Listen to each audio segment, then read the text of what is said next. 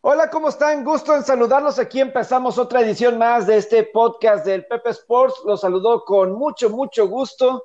Y vaya que si tenemos temas muy calientitos que estoy seguro se va a ir formando la plática y ustedes van a estar disfrutando de esta, de esta charla que hay que decirlo, no es de lo mejor de lo que vamos a estar platicando, no es de lo más agradable, no es, no es de lo que quisiéramos estar hablando, pero es innegable lo que ha sucedido en las últimas 24 horas eh, cuando la última vez que platicamos con ustedes estaba dando la noticia de que había algunos casos positivos de COVID-19 con los Marlins de Miami, pero resulta que es un brote enorme.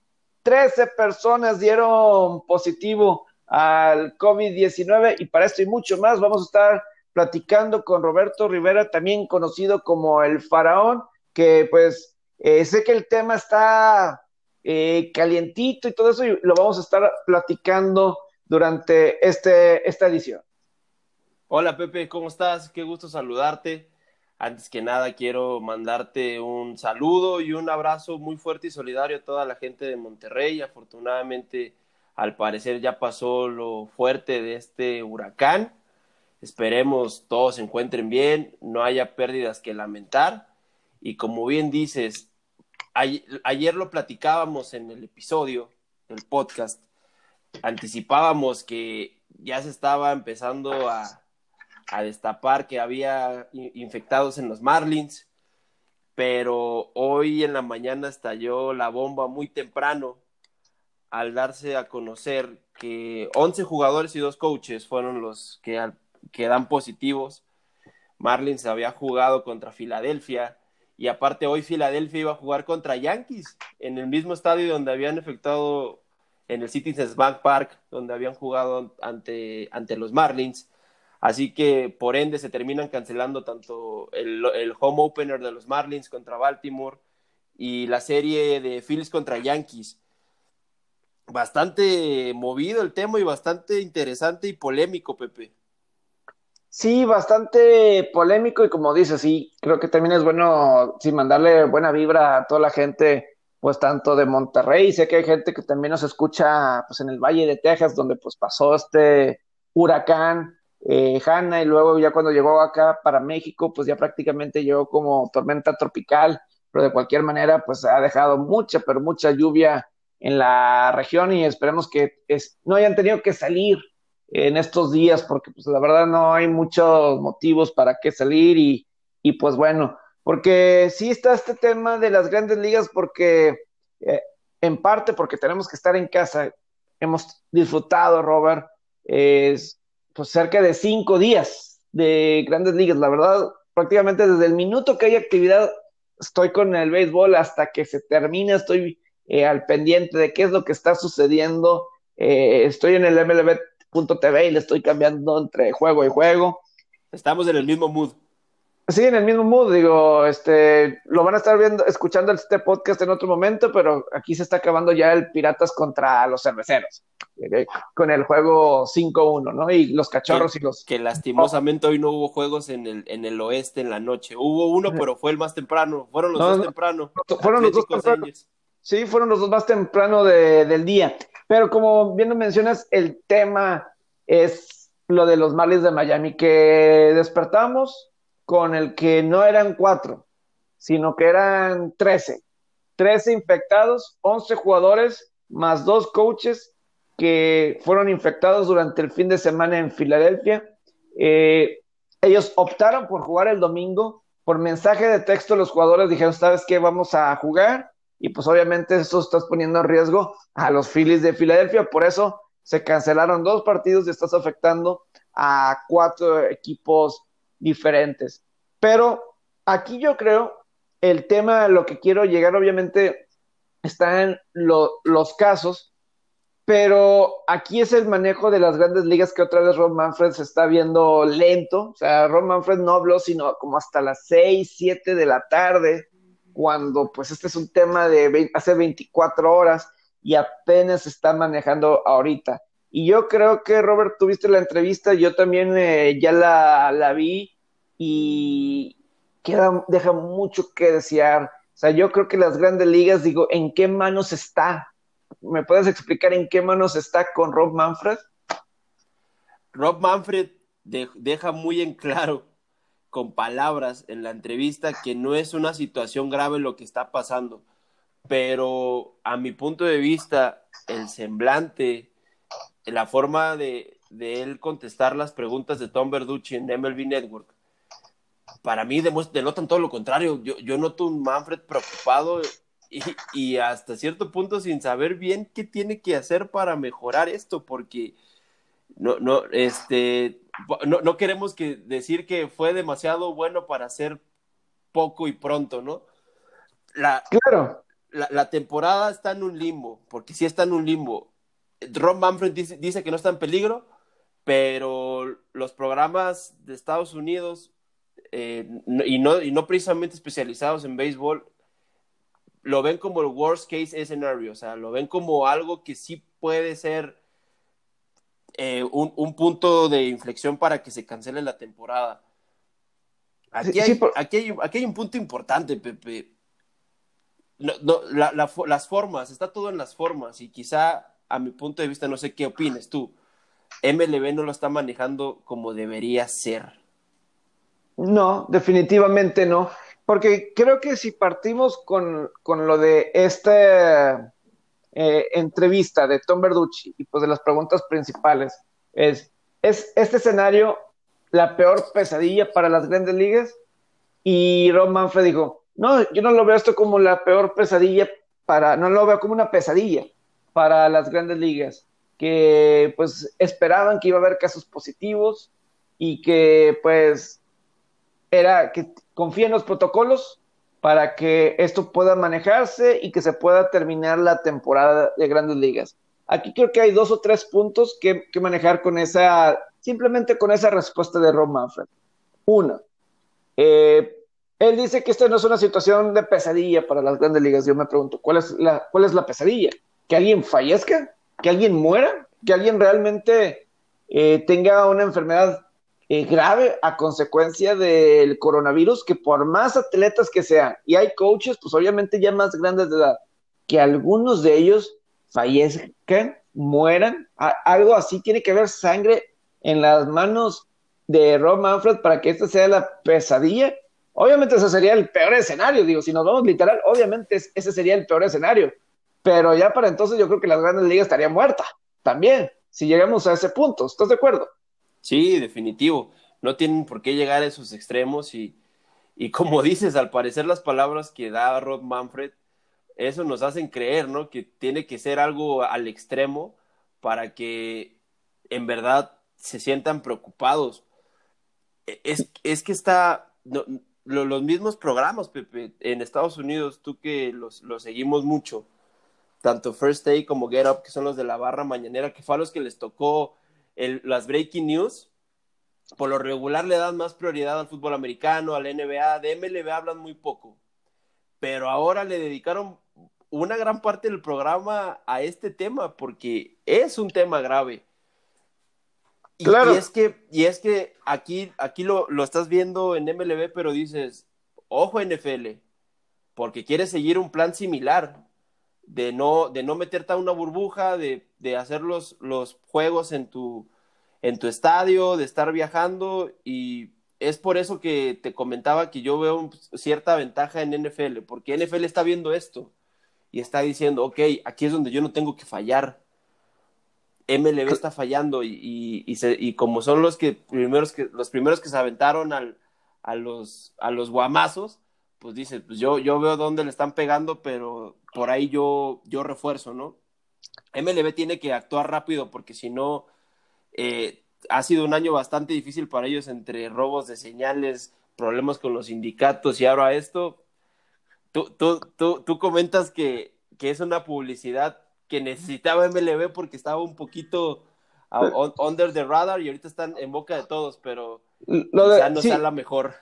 sí, sí, sí, lo de robo de señales, pero creo que el segundo punto que quiero llegar, Robert, con lo de la, la entrevista que sé de Manfred, que por cierto, yo lo vi en The Big Lead, que decía, hombre, pues fue el lugar más cómodo, fue el canal de la liga. Entonces, pues obviamente, pues se fue a un lugar donde le iban a hacer puros lanzamientos de softball, así, nada más ahí para que la pegue a su, a su estilo. La bate fácil. se la pusieron en el centro, el picheo. En el centro, el picheo y, sin ninguna falla. Pero es que el otro punto, él dice, nosotros confiamos en el protocolo para que eso vaya, eh, para que funcione. Realmente, en este caso no funcionó el protocolo, porque eh, es cierto que se debe de esperar que pueda haber algún caso o dos, pero, pero yo me imagino que el protocolo está, o debe de ser, que lo identifiques de volada cuando haya uno, que sea de inmediato, y que lo aísles o lo que tengas que ser, que para eso, ese debe ser el protocolo. Pero aquí dejaste que un contagio se, se convirtiera en 13-14, mínimo. Hasta el momento de esta grabación es mínimo. Todavía estaban habiendo pruebas al momento de la grabación y esperemos que sea lo suficiente. Pero, si los protocolos fueran los correctos, eso quisiera decir que o sea, no, no, hubiera llegado a tanto el, el, brote. Lo identificas, lo aíslas y todo eso. Entonces, el mensaje que debió de haber hecho Rob Manfred no era el yo confío en los protocolos de seguridad, de, de la sanitizar todo, etcétera. Debe de ser obviamente hay fallas en los protocolos y, vamos a actualizarlas. o vamos a actualizarlas, porque hay obvias cosas que no funcionan. Vamos a actualizar y mejorar, porque en el tour de la PGA, y estamos hablando de golf, donde ahí sí realmente no hay contacto. En el béisbol no hay, no hay mucho, pero en el golf no hay necesario contacto en lo absoluto. Es un, estás en el aire, al aire libre, es un campo enorme y, y no tiene que ver contacto en lo absoluto entre jugador y jugador. Un jugador puede estar a 10 yardas y estás cumpliendo con distanciamiento social con toda la tranquilidad del mundo. Pero ellos, para el segundo Carolina del Sur, era claro que no estaba funcionando el protocolo, porque entre el segundo torneo y el tercero se dieron como seis casos entre Cádiz y jugadores, fueron alrededor de de seis casos que luego que sí, que no, etcétera. Pero para el tercero, eh, comisionado del Tour de la PGA, él mismo sale y dice, estas son las actualizaciones que vamos a hacer. De ahora en adelante vamos a hacer esto, esto, vamos a actualizar, vamos a incluir esto. Y desde entonces, Robert, no ha habido realmente ninguna falla. Yo no he escuchado de alguien realmente que haya dado positivo y ni cuando y ni llegando ¿eh? al torneo, porque una cosa puede ser durante como Nick Watney o algo así que jugó una ronda y después dio positivo. Eh, una cosa es cuando lleguen y que pues están, estaban en sus casas o no sé y dan positivo, pero ni así han dado positivo, entonces claramente ha funcionado. En las grandes ligas, ese debe ser el mensaje. Y algo le dijo a Tom Verducci, que sí están eh, constantemente actualizando, etcétera, pero yo creo que ese debe ser el mensaje principal para darle confianza a los jugadores y a los coaches y, y a la televisora y a los patrocinadores. Ese debe ser el mensaje principal que debes de dar de que las cosas van a estar bien, estamos aprendiendo de esto y, prometer, no sé si se pueda, pero prometer que no vuelva a suceder algo como esto. O sea, no prometer que que no vaya a haber casos. Eso pues obviamente no lo puedes garantizar en medio de la pandemia. Pero con tus palabras y con tus acciones, dictar eso, de que esto no va a volver a funcionar, no va a volver a suceder un brote de, de esta cantidad. Hace ver bien a la Liga MX. Por supuesto, Pepe, tienes toda la razón, porque es aquí donde tú ya le das la razón a, personajes como pues el mismo Blake Snell que, que, se rehusó a que le recortaran su salario, o David Price que, que optó por no, por no jugar esa temporada junto con otros jugadores, porque el mismo David Price hoy se manifestó y dijo, es que es por eso que yo no quise eh, exponerme, porque yo sentía que las medidas de MLB no nos estaban protegiendo lo suficiente. Y parece ser que tienen, que la razón.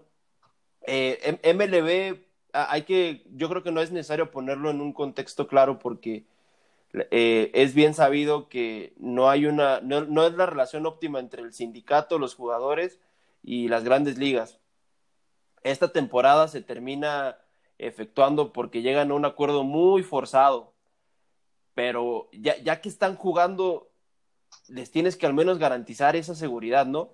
Claro, siempre en el caso en el, que, en el cual se, se compruebe que estos infectados se dan en el ámbito del juego, ¿no? Ya sea en el estadio o quizá en los hoteles o eso, porque esa es otra situación. Si, lo, si se llega, tú, tú, y tú lo mencionabas muy puntualmente, que si se llega a comprobar de qué forma fueron los contagios, si fueron de una manera afuera, no sé, que ellos hayan acudido a un restaurante, a un bar, algo, y ahí es donde se hayan infectado, aquí también es donde se va a poner en tela de juicio el profesionalismo de los jugadores, ¿no? Eh, ahorita está solo muy, muy, muy, este, muy general de, de, los contagios, pero también el contexto por el cual se, se hayan contagiado es la clave, ¿no? Para, para ver si, si es culpa de MLB o, o, quién es el culpable, ¿no? Porque es ahorita lo que está buscando la prensa, culpables. Ah, y es por muy supuesto. fácil culpar a la liga. Sí, no, y, y digo, y por cierto, ahorita regreso, eh, voy a regresar a, parte de tu discurso, principio de cómo las televisoras se van en contra y sobre todo ESPN, que voy a decir en First Take, como tú dices, es, mencionan grandes ligas al menos que sea algo negativo o ya cuando te vas a la serie mundial o situaciones de ese estilo. Me siento yo cuando... espacios reducidos. Sí, yo, o sea, yo me siento que cuando es como aquí en fútbol y de repente te dan un espacio para el fútbol americano y ok, aquí... Exactamente. o sea, sí, y uno se siente. Pero en el béisbol, y, yo, yo, diría, por ejemplo, cuando fue la previa de grandes ligas, del jueves que dieron ellos, imagino que fue jueves, jueves o viernes, pero yo, yo busqué en YouTube para ver qué dijeron a la previa, sobre todo sabiendo que el juego de Yankees-Washington de inaugural en ESPN fue el juego más visto en temporada regular de grandes ligas en ESPN como en nueve años. Cuatro millones de personas vieron el partido. Y el que esté poniendo ESPN juegos todos los días, eso me indica que una, están desesperados de contenido y dos, que les está yendo bien, ¿no? Eso, es lo que yo infiero. Entonces, eh, obviamente a la gente sí le está interesando, pero en lo que veo en esta previa de ESPN First Takes participaron exclusivamente Jessica Mendoza con Max Kellerman y no participó Stephen A. Smith. Es claro que Stephen A. Smith a él no le agrada tanto el béisbol. O sea, él es él es básquetbol, box y pues se ha tenido que meter al fútbol americano porque pues obviamente es la NFL y pues ni modo que y no es lo, que vende. si estás allá pues y quieres estar, o se tenía que meter de alguna forma al fútbol americano.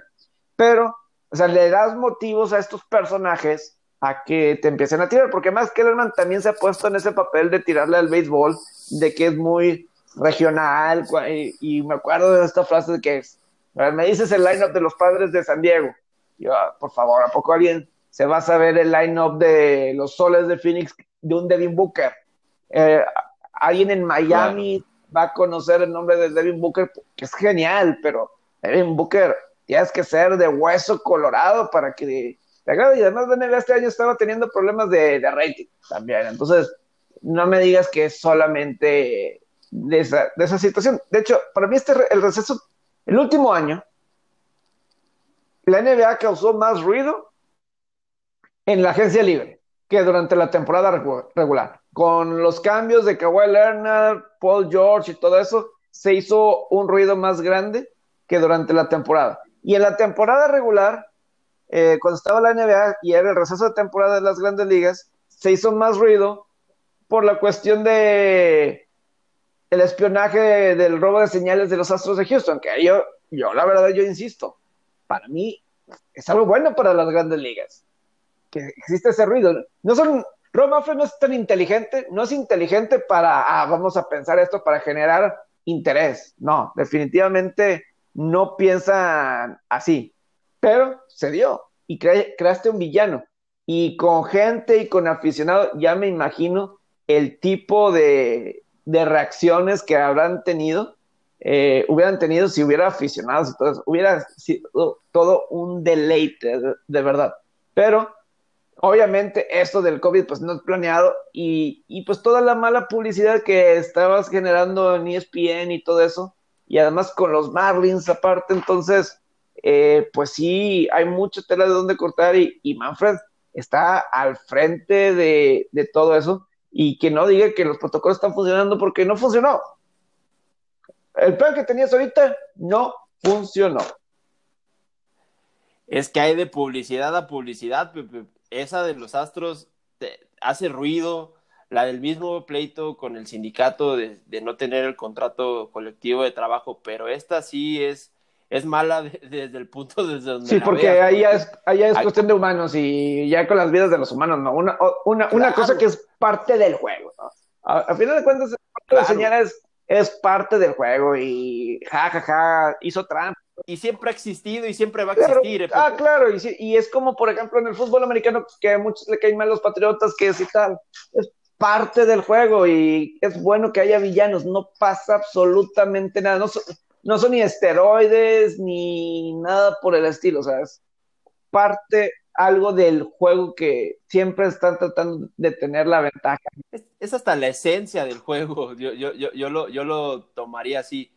Además, este, como dice, estás tocando ya, ya, ya al ser humano, fuera del, deportista, del manager, del coach, de lo que sea, porque aquí, aquí, hay, aquí hay un foco de riesgo bastante alto con los coaches, porque el cuerpo de coaches, la mayoría rebasa los 50 años, 60 años, son, son gente ya adulta, ellos están en verdadero riesgo. Claro.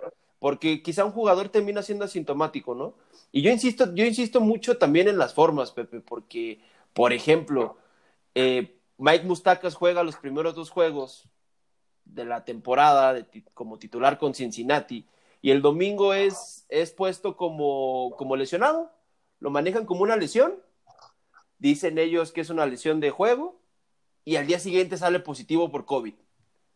Cuando ellos ya sabían desde el domingo que, era, que él tenía, que él era principal sospechoso portador del virus. Es ahí donde también yo digo las formas no son las, no son las adecuadas porque, ok, no, no, no estuvo Mustacas en el estadio el domingo, pero estuvo el sábado y el viernes. Estuvo, estuvo él en la, si no mal recuerdo, estuvo en la tercera base o en la segunda base, no recuerdo en qué posición jugó, pero estuvo en contacto con todos. Fue un riesgo muy grande también ahí en Cincinnati. Y hoy, y hoy lo comentó Anthony Rizzo antes de empezar la serie de Cubs contra Reds, que arrancó el día de hoy, que él dijo que él iba con miedo a Cincinnati porque estaba el, el, el antecedente de Matt Davidson, del mismo Mustacas y otro jugador más que también salió infectado en Cincinnati. Y es que este es el problema. Tú, tú puedes, tú, tú puedes quizá tener problemas con todos menos con tu materia prima que son tus peloteros, porque sin ellos no hay liga y si ellos no se sienten seguros, ellos pueden, pueden en cualquier momento decir, ¿sabes qué? Pues no sigo. Claro, y para mí por eso yo me peleé con gente, con aficionados, porque yo soy alguien que yo defiendo mucho a los jugadores, porque muchos piensan que son malos y seguramente habrá chiflados como eh, gente que no cuida su chamba, como en todos lados pero pues a final de cuentas hay muchos que sí. Y entonces para mí era muy injusto cuando el 26 de marzo ellos ya habían firmado un, acuerdo sabiendo que iba a ser menos juegos de partido, ok, ganamos como la mitad y, y los partidos que se jueguen, etcétera. Pero tú me tienes que prometer que vas a hacer todo lo posible por tener la mayor cantidad de juegos. Tú vas a hacer el esfuerzo para garantizarme eso. Porque yo, el que me quites el 70-80% de mi salario, jugadores como Mike Trout, Gary Cole, etcétera, pues obviamente no, no es justo, porque ellos son los que se están exponiendo al virus, no son los dueños, no son los gerentes, eh, son, son los mismos jugadores que se están exponiendo. Entonces viene eh, todo este número de cuestiones que son criticar a los jugadores para, porque están buscando eh, ok, voy a arriesgarme y me quieres quitar 70-80% del salario, no es justo y no es lo correcto, sobre todo porque los dueños no se van a volver pobres, simplemente van a generar menos dinero este año que en otras ocasiones. No se van a volver pobres, simplemente van a generar menos dinero que en otros años, así, así de sencillo, ¿no? entonces, esa es la cuestión con los dueños y los jugadores y por qué se estaban peleando tanto. Desafortunadamente, eh, pues fueron 60 juegos y a lo mejor ni siquiera van a poder llegar a 10 días a cómo va esto de, de temporada. Van 5. Y, y, como dices, afortunadamente Rick Rentería, el manager de los White Sox de Chicago, salió negativo. Él amaneció el lunes sintiéndose con tos y se le congestionó la nariz, situaciones así, entonces por precaución eh, fue, no estuvo con el equipo, fue... Y que se terminó cancelando el juego de White Sox. Por lluvia contra los indios. Eh, sí, por, lluvia, ahí con, con, los indios. Pero lo que sucedió aquí con Rick Rentería es que ya se dio a conocer que no tiene nada, está bien, pero pues obviamente eh, ¿Te imaginas que hubiera dado positivo Rick Rentería porque pues estuvo alrededor de sus jugadores todo el tiempo? Y, y pues obviamente... Y él es una persona adulta. Pues. Claro. Entonces, pues se maneja todas estas combinaciones con las grandes ligas y que pues sí es de, de, preocuparse lo que está pasando con, con, ellos. Ahora, porque, por ejemplo, lo manejamos en el tema de, de la NFL, que pues ya empiezan training camp el martes 28. Ya en este día, si lo están escuchando en martes, eh, pues inician ya los training camps. Y en el NFL Live de este día eh, estaba Adam Schefter de ESPN, porque pues, hasta en NBA The Jump, como que le dieron, le dieron vuelo en todos los programas para sus, dimensionarlos en cada uno de sus deportes. Estaba Jeff Passan, eh, quien es la fuente de información de ESPN de, el Insider 1 de, de, Grandes Ligas. Y básicamente, pues lo, lo, invitan para que dé contexto de lo que está sucediendo. Y Adam Schefter lo que dice es que ellos, la, la NFL se siente cómoda porque, según piensan, que han creado una burbuja virtual. Porque en esta entrevista de MLB Network de Ron Manfred, le pregunta, oye, ¿por qué no estamos en una burbuja? ¿Por qué no igual que la NBA o la NHL que ya la NHL, el la conferencia del, este del equipo de, ya están en Toronto para empezar su postemporada en en, el sábado.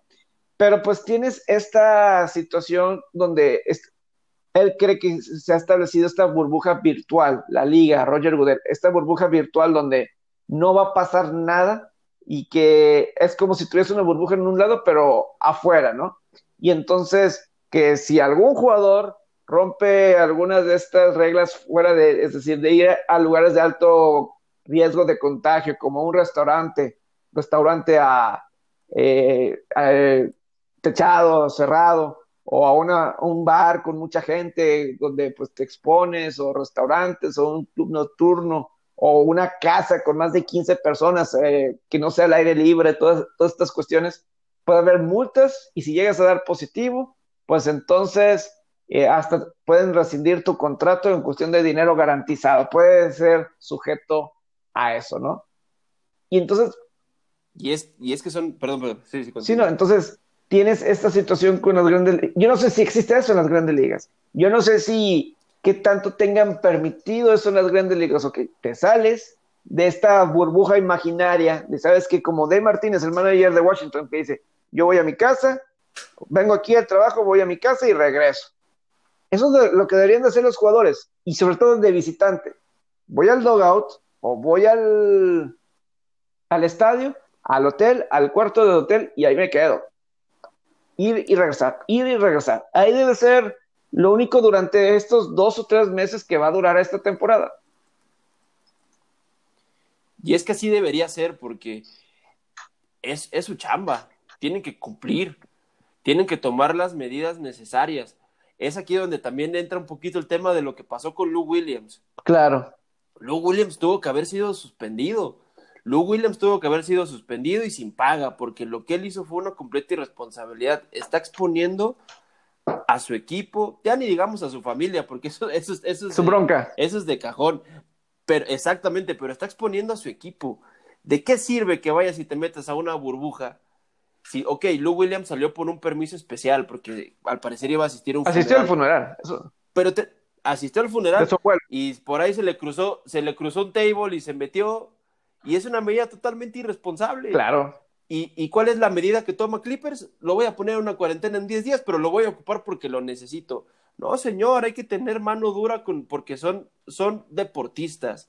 son ejemplo para niños, son, son, son este, imágenes en marcas comerciales. Ellos tienen que, que predicar con el ejemplo. ¿De qué, ¿De qué tanto sirve que hasta le estén diciendo a la sociedad, quédate en casa, quédate en casa, quédate en casa, si ellos mismos no se están cuidando? Es ahí donde yo digo que, radica eh, eh, el, el, donde raya el profesionalismo, ¿no? Están los casos como los de David Martínez, lo de David Price, que dice que él no, no se va a exponer, el mismo Ryan Zimmerman, pero te comentaba que ayer Dodgers jugó en la noche, 7 de la noche, hora de Los Ángeles, y en la tarde, en el transcurso de la tarde, aparece una foto de él en redes sociales con una modelo, al parecer de Estados Unidos, en una alberca, en un, en un camastro, cinco horas antes de un, juego. Es ahí donde tú cuestionas el profesionalismo y dices, ok, ¿hasta, hasta qué punto estás comprometido con el equipo, no? Claro. No, sí, digo, digo, bromeando lo del modelo porque pues obviamente te estás exponiendo, o sea, porque no sabes dónde ha estado la modelo, etcétera. Aguántate dos Aguántate dos o tres meses. Digo, lo de Lou Williams, ya que lo traes aquí a la conversación, eh, él se molesta con Kendrick Perkins. Yo creo que Lou Williams te va a venir a reclamar a ti, porque ya la reclamó Kendrick Williams, eh, perdón, a Kendrick Perkins, este jugador de NBA, obviamente con el Thunder, con los Celtics de Boston, etcétera, y que es ahorita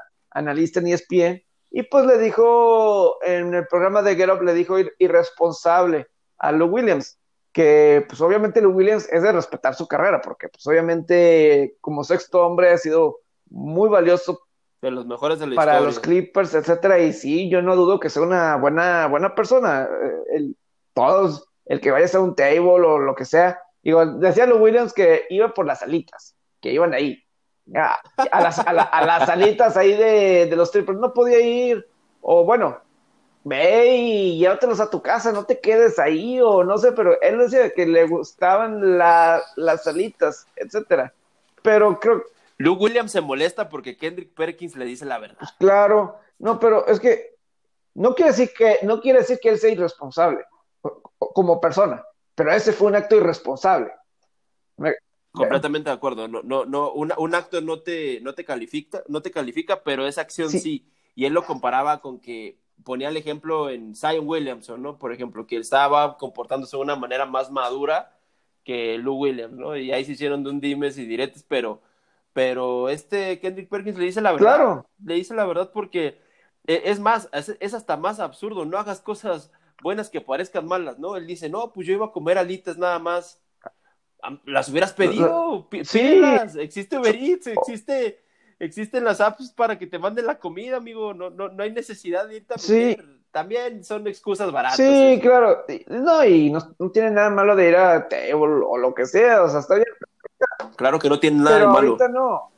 y sobre todo porque hay un montón de jugadores en esa burbuja de Orlando que están haciendo el esfuerzo por quedarse ahí.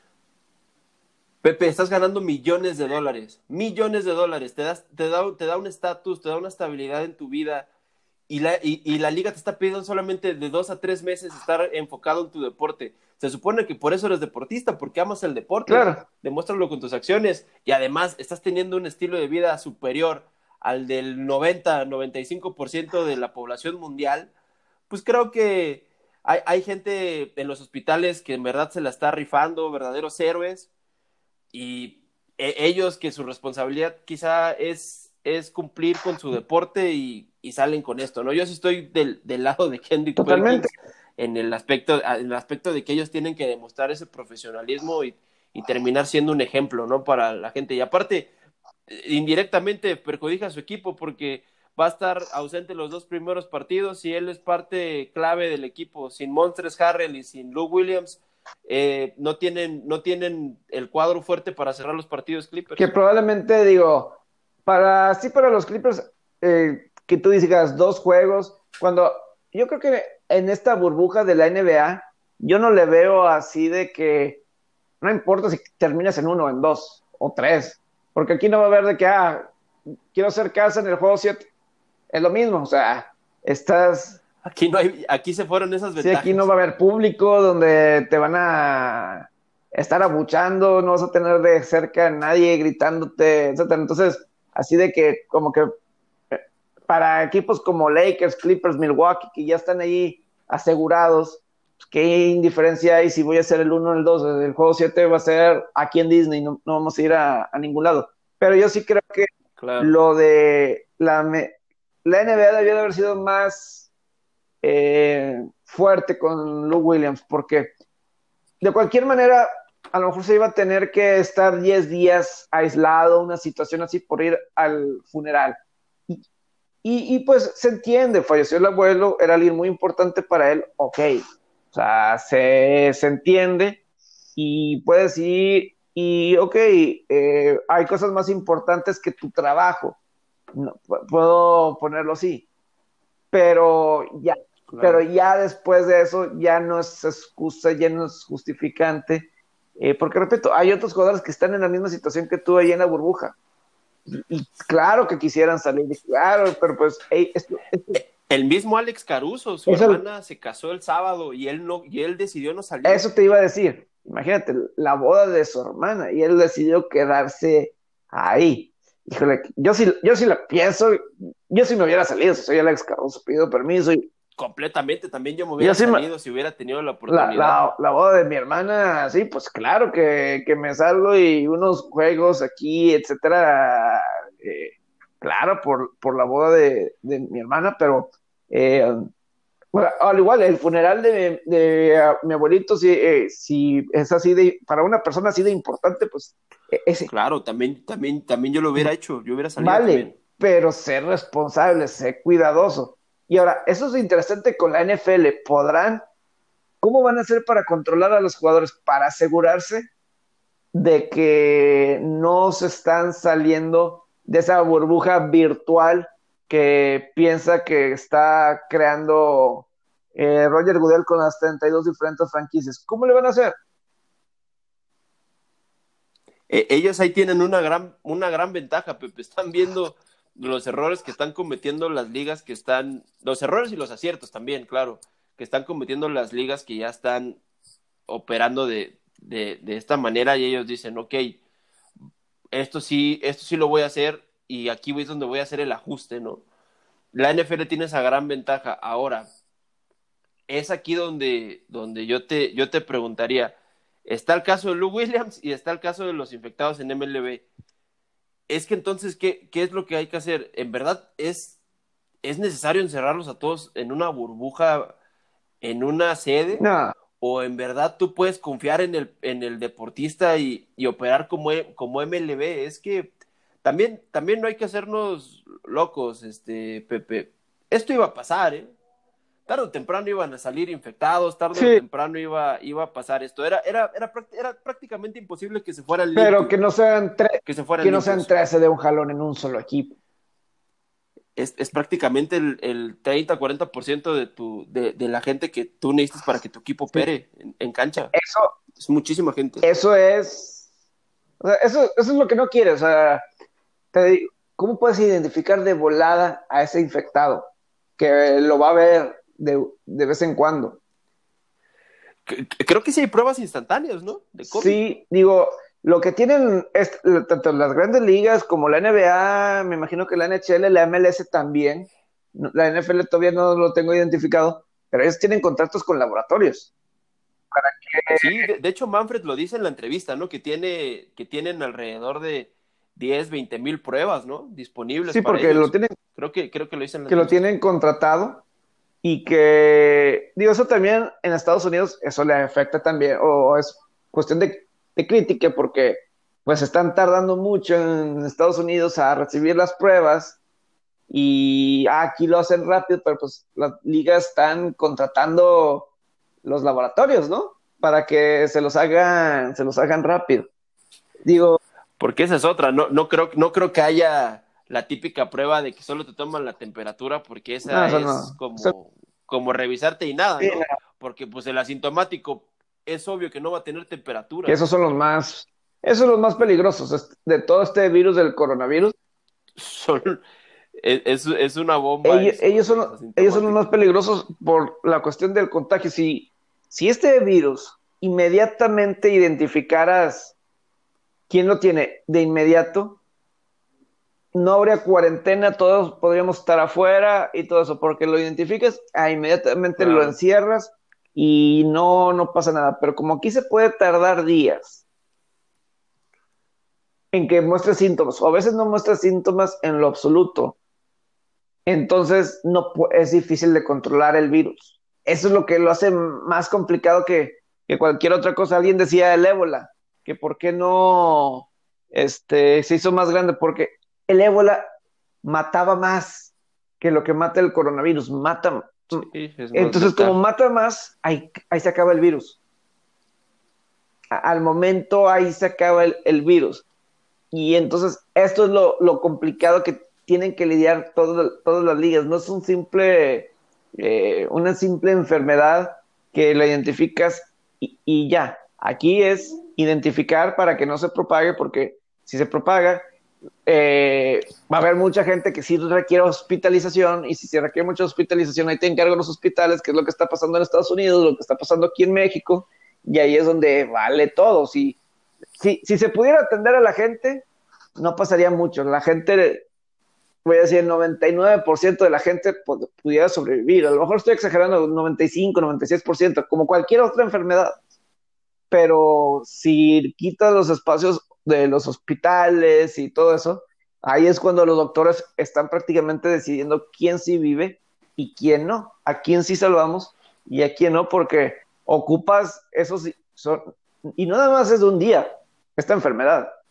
Si fuera de un día, igual sería más rápido, pero como ocupas tantos días, ahí es donde se presentan los, los diversos problemas, ¿no? Con eh, y, por qué se tiene que tomar sus precauciones de no estar saliendo, de estarse cuidando. O sea, yo sí creo que en cualquier lado, o sea, en cualquier trabajo, debería ser como Dave Martínez, vas al trabajo y te regresas, vas al trabajo y te regresas. Y si... Esa es la forma en la que deberían operar. yo creo que eso debe ser en todos los trabajos, ¿eh? Este... Sí, no, no, no solo en el no solo no solo en el deportista, globándolo. Sí, eh, eh, yo te digo, no sé si tú supiste, pero yo me contagié hace un, alrededor de un mes. Yo, yo no, no sabía, no, sabía que tú habías tenido. Sí, yo hace un mes y, eso que yo no más iba, yo no más iba al trabajo así, yo no más iba al trabajo así, eh, y pues me contagié. Y la verdad, yo. ¿Y cómo, ¿Y cómo fueron tus síntomas? si, hubo un momento en el que estuviste muy enfermo o cómo te dio? ¿Te fuiste asintomático? No fui, prácticamente lo fui, prácticamente, pero por ahí del fin de semana del 13-14 de junio, eh, yo sentía que tenía temperatura. No me sentía mal, no me sentía débil, no nada, pero sentía que yo tenía temperatura. Y, entonces, eh, pues el siguiente día, lunes, fui a, hacerme la prueba 15 de, de junio y, pero me dio la temperatura, me tomé inmediatamente paracetamol y se me bajó. La temperatura ya nunca más me volvió a dar temperatura y no me sentí la necesidad de estarme tomando paracetamol porque yo ya no sentía, ya no me sentía mal con temperaturas. Yo siempre estuve con vitamina C, medicina homeopática, todas esas cuestiones. Yo seguía teniendo todo eh, desde marzo, ¿eh? Para tener mi sistema inmune fuerte pero yo, yo no me sentí con la necesidad de, de seguirme cuidando y yo, yo nada más iba al trabajo y ya. Y digo, una vez, uh, que es una amiga, pero fuera de, y fueron una hora y distancias sociales, y no creo que ella me haya contagiado a mí, o sea, la verdad, este, pero nada más iba al trabajo y a mi casa, trabajo al canal y de regreso. Así era todo lo que sé y de cualquier manera uno se puede contagiar, pero ya son otras situaciones que eh, ahí, ahí van sucediendo que no puedes controlar, pero si manejas el, tu casa y regresas, tu casa y regresas, si llegas a tener el virus, no lo estás propagando, ¿me explico? Claro. y mínimo, y mínimo tú te, lo quedas y no lo propagas, no lo, no, lo pasas a otros, otras personas. Pero pues... Y es que aquí tú estás dando también una, una, una situación importante, Pepe. No en todos los organismos se, se, se presenta de la misma manera. En algunos es asintomático. En el, pasa que el caso también como el de Eduardo Rodríguez, el pitcher de los Red Sox que ayer platicamos. Él, a, raíz del COVID, le termina saliendo también una afectación en cardíaca. Termina teniendo un problema más, más grave, ¿no? Es, es aquí donde esto pasa. Claro. Le, le, puede afectar más a los coaches, puede haber jugadores que, que les pegue de una manera más fuerte. Es un tema bien, bien delicado y bien grave. Qué, qué bueno que, que, el tuyo no fue, no fue grave, Pepe, que saliste bien, bien airoso de, de eso. Pero es que es, es algo por lo cual en algún momento nos va a dar a, la mayor parte de la población mundial. Sí, Yo estoy muy consciente de eso. Yo también, yo, yo, no, yo no salgo más que a, a comprar mi súper, a ciertas cosas de trabajo, pero termina saliendo, no, no, no es que lleve, sería una mentira decirte, llevo cuatro meses encerrado, Pepe, no he visto la luz del día. No, pues sería una mentira, nadie lo, nadie lo ha hecho, muy poca gente lo, lo puede hacer, pues porque hay que salir a trabajar, hay que salir a, a seguir con nuestras vidas. Pero no, no me ando metiendo en bares, no me ando metiendo en restaurantes, en menos en centros comerciales. Claro. Lo, al lugar que me he metido donde hay más gente he sido al súper y porque pues tengo que comer. Tienes que comprar la comida, por supuesto. exacto. Es aquí donde, donde, yo, donde yo te digo, es como deben de ellos operar. Además, como vuelvo y insisto, ellos, ellos ganan bastante dinero, tienen un buen estatus social, tienen fama. Pues cuídala. Eh, no, no, pasa nada si, si, si modificas tu estilo de vida pues lo que va de este año, prácticamente lo está haciendo todo el mundo. Claro, no, y lo que mencionas ahorita de Eduardo Rodríguez, el pitcher de, de, Boston, él ya dio negativo, pero no puede regresar por esa condición cardíaca.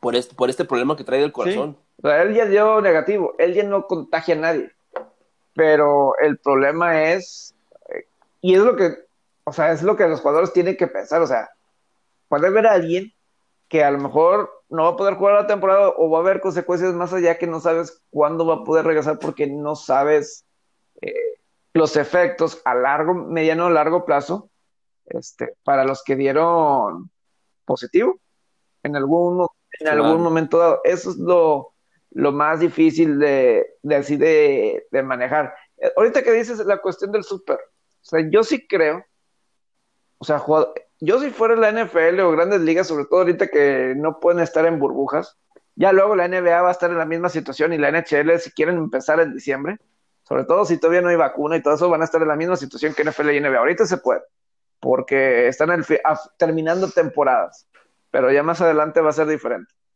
Eh, pero yo sí, yo sí tendría alguien contratado para que fuera a ser el súper de mis jugadores.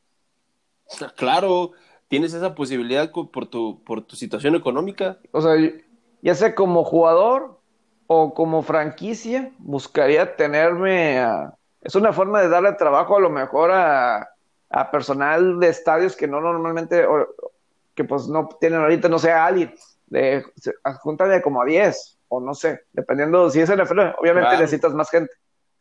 Pero le evitas una salida, eh, se los dejas en la puerta de su casa y ahí estás limitando una, una posibilidad. O sea, obviamente eh, desinfectas en la entrada y todo eso porque pues también eh, la persona se puede contagiar, pero tener a alguien, este, pues existen los corner shops y todo eso que también para que puedan hacer las todas estas cuestiones, ¿no? De, los supers. Yo también tendría algo así porque, pues, es algo muy natural, ¿no? Es algo... Claro. Y ellos pueden hacerlo y te evitas una salida. Hay formas de minimizar el riesgo, pero te encuentras ese tipo de eh, historia. Bueno, esto de la pandemia es, es, es algo fuerte, pero te encuentras historias como la de José Quintana, ¿no? De que se lesiona, se lesiona gravemente su mano de lanzar lavando trastes, o sea, es cuando tú, dices, es que es increíble. Y, de hecho, eso le, eso le va a terminar afectando en su temporada, porque si no mal recuerdo, la parte que se lesiona de su mano es el pulgar. Se abre la mano de su mano de lanzar lavando trastes. Él, él gana los suficientes millones como para no lavar trastes. Ah, bueno, pero eso, pero darle crédito, yo me imagino, ¿está casado o no? Quintana. no, sé, pero aunque estuvieras casado, Pepe, ah, ah. vives de tus manos. Dice, e, es como, es como lo que también pasó, creo que fue el año pasado con Bob Garner, ¿no? Que, que, se les, que se termina lesionando y termina pichando muy poco la temporada pasada porque tiene un accidente en una moto de motocross, ¿no? Ah, pues, es que, sí, digo, sí sabes que... No puede, no puede ser tan irresponsable como deportista, Pepe. Digo, sí sabes que Madison Bob Garner eh, le gusta el rodeo. Sí, sí, sí. Que, es más, participa con otro nombre. Es, es vaquero, vaquero. Participa con otro, o sea, trabaja en el rodeo profesional o una situación así y juega bajo otro nombre y lo descubrieron en diciembre o, enero. le, le, es, descubre. Es increíble. O en febrero, una situación así, le alguien le descubrió que participa en eventos de rodeo con otro nombre para que nadie lo reconociera. Es que es increíble. No, sé si ellos se llegan a sentir intocables es o, que, o algo así. Es que yo, yo, sí, yo no estoy tanto en contra así de, pues tampoco puedes... Ah, claro, tampoco es que, es que, es que sean la, la, persona perfecta y que no hagan nada. Hacer una cosa solamente tanto tiempo, eh, variedad, así un poco, no está, no está. Por supuesto que necesitan esparcimiento y distracciones, pero hay de distracciones y distracciones, ¿no? Este, pues sí, bueno, Robert, pues estamos ya llegando, sí, al final. Creo que tocamos, sí, bastantes temas con todo esto del COVID y digo, no sé si es lo que a la gente le gusta escuchar, pero pues con esto de los Marlins y, y esto, y que em, va a empezar la NFL, pues es el tema así de, de todos los días. Vamos a ver cómo, la, agenda así de, del martes va a ser si van a dejar a los Marlins viajar en autobús a Baltimore para jugar miércoles y jueves en Baltimore. La serie debería ser en Miami, pero si se juega, se va a jugar en Baltimore. Eso es lo que seguramente ya se tendrá la respuesta para cuando muchos lo lleguen a escuchar, este podcast. También Yankees Filadelfia. Vamos a ver, y pues obviamente la NFL que ya está, ya reportan, ya oficialmente inicia el training camp y que los agarre confesados a la NFL porque aquí no, si alguien, si uno está contagiado al momento de entrenar y de golpear y de todo eso. Y, y más en NFL que es un deporte 100% de contacto. Sí, o sea, ahí, o sea, ahí no evades el contacto. no lo evades. Ahí no lo evades. como conclusión, sí, exacto. Como conclusión al tema, yo creo que MLB tiene que ajustar, tiene que, es, es claro que tiene que hacer un ajuste. Siento que no es que estén, que sea tarde, pero tampoco están a tiempo. Eh, pero, pero tampoco están tarde, ¿no? Que no, no valga la redundancia. Pueden todavía ajustar ellos y, y poder poder hacer que la temporada no, no esté en riesgo o en jaque como está ahorita, ¿no? No, y... La situación de los Marlins tiene que ser como, tiene que servirle como ejemplo a la liga. Yo también ahí me queda una duda, Pepe, que te dejo en el, que te dejo ahí votando. ¿Tú crees que la situación se hubiera manejado de la misma forma si hubieran sido los Yankees o los Dodgers o algún, o los mismos Astros, Boston? Porque también eh, eh, no, no, no es por demeritar si hay aficionados de los Marlins que nos escuchan, pero los Marlins no es un equipo de peso en las grandes ligas. No, pero también te indiqué una forma de cómo en, cómo en Miami son, o sea, vamos a decir, una de las peores franquicias de las grandes ligas. Y pues ahora otra vez les pasó. Muy mal manejado. Claro que le ganaron dos de los tres juegos a los Phillies, ¿verdad? Este, y, y en Filadelfia, ¿no? Y pues, eh, Jesús Aguilar y Jonathan Villar, o sea, demostraron, eh, o sea, este, ahí tienen un poco de, bateo ahí en ese lineup los, los Marlins, pero el punto es que, pues, obviamente si fuera Yankees hubiera sido más grande la noticia, Dodgers también, pero pues aquí ya estás hablando de una franquicia de grandes ligas y además estás hablando del equipo de Miami que, que estaban en y vamos a decirlo, Miami, donde es el epicentro ahorita del coronavirus en Estados Unidos. Es lo que te iba a decir, Florida es uno de los estados más, más golpeados por el coronavirus. Sí, es, es tremendo lo que está pasando con esto. Porque esa es otra, ¿cuánto tiempo tarda en desarrollarte el, el virus en tu cuerpo? ¿no? Sí, no. Es que, por ejemplo, no sé si has leído Juan Soto. Él dio positivo, por eso no estaba jugando, pero al parecer ha habido otras pruebas que él se ha hecho y ha salido negativo. Negativo, sí. Está esperando otra más y a lo mejor puede regresar antes. Es que hasta eso no sabes. Sí. O sea, me explico. No, hay, no hay ni exactitud en, la, en, la, en las pruebas. No. Es que es un tema bien delicado y bien difícil de interpretar, la verdad. Sí, entonces tienes a Juan Soto de los Nationals que dio positivo y lo que leí este día es que él se ha hecho otras pruebas, por aparte ya salió negativo, creo que le falta una más dar otra vez negativo y puede regresar y estamos hablando que ya se puede incorporar. Y el jueves dio el eh, positivo, ¿no? Yo estoy de acuerdo, o sea, con lo que si las grandes ligas aprenden de esta situación, y los mismos jugadores que tomen mayor conciencia eh, de ellos mismos protegerse. Entre ellos, de cuidarse. Porque yo sí es Y es para el bien de la liga y para el bien de ellos. Porque todos pierden dinero. Si se termina cancelando la temporada, todos, todos, todos pierden, todos pierden. Dueños, jugadores, todos, todos pierden. Televisoras, todos pierden. Entonces los jugadores... Que valga la redundancia, si, esto mejora es una situación ganar, ganar para todos. Por supuesto, si logran terminar esta temporada, eh, sobrevivimos. Ya en abril, marzo, vamos a ver qué pasa. Si ya debe haber, esto debe estar más evolucionado en el sentido de que vacuna o tratamiento, yo me imagino que ya para entonces se debe conocer mejor el virus, no sé, eh, ya, ya debe estar mejor para marzo o abril, ya sobrevivimos esta, esta cuestión, para mínimo para poder jugar tranquilo sin aficionados, si todavía no se puede con aficionados, pues mínimo estás más tranquilo, pero por ejemplo, ves el juego de Milwaukee Pedro y ves todos ahí festejando, todos cerca y todo eso, tienen el cubrebocas, pero hay cero distanciamiento social, aquí en el, en el, en el dugout de, de los cerveceros. Eh, que vaya regresos de, de, los cerveceros, ¿eh? que aquí, mientras que estamos grabando, se ha dado un increíble regreso. yo también lo estoy viendo ahorita, Eric, Eric Sogar acaba de pegar doble para irse arriba. el juego, iban abajo cuatro carreras. En la... Cuatro carreras en la novena entrada. cuando escuchen esto, obviamente no estamos en vivo, pero eh, nomás ves los festejos ahí en el dugout. Eh, digo, no es, el, no es el festejo wow, etcétera, pero están muy cerca. ¿Me explico? Sí. Y a lo mejor, y a lo mejor tú piensas que ahí no hay nadie contagiado. Eso es lo que esperas. Y si es, no hay problema, pero todo con uno. Con uno. Ahí es Con, un... Pones en riesgo a cuánta gente opera en un partido de, grandes ligas aún sin gente. más de 100 personas son las que están en el estadio. ¿Tanto sí? ¿100? Pues entre jugadores, coaches, periodistas, trabajadores del estadio, yo creo que sí fácil rebasan los 100, ¿no?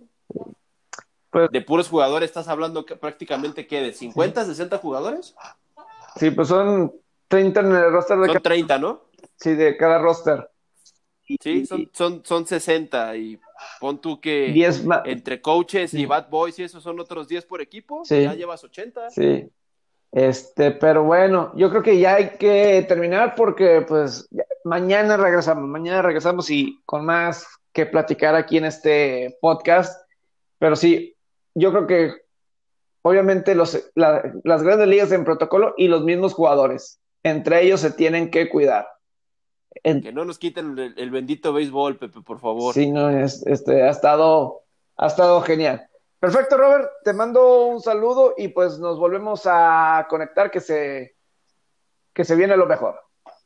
Perfecto, Pepe. Buenas noches y te mando un gran abrazo. Saludos. Saludos, buenas noches. Y buenos días, dependiendo en donde nos esté, dependiendo de la hora y del día. Si nos estás viendo, escuchando dos, tres días después, buen fin de semana.